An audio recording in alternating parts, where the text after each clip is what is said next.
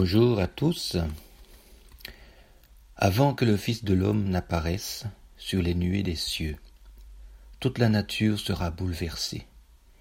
Les éclairs des cieux s'uniront au feu de la terre pour faire brûler les montagnes comme une fournaise qui déversera ses flots de lave sur les villages et les villes.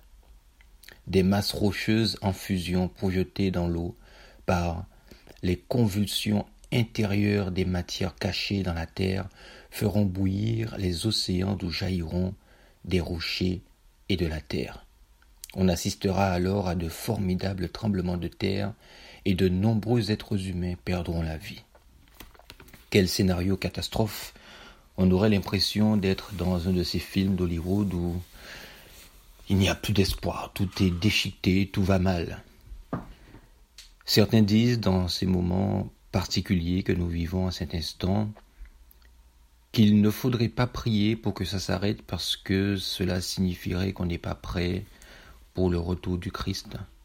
D'autres ne savent plus si c'est Dieu, si c'est pas lui. J'aimerais ce matin partager avec vous des versets particulièrement importants pour cette période.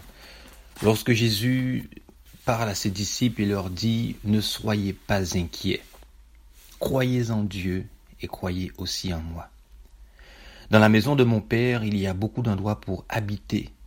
C'est pourquoi je vous ai dit Je vais vous préparer une place. Et quand je serai allé vous préparer une place, je reviendrai et je vous prendrai avec moi.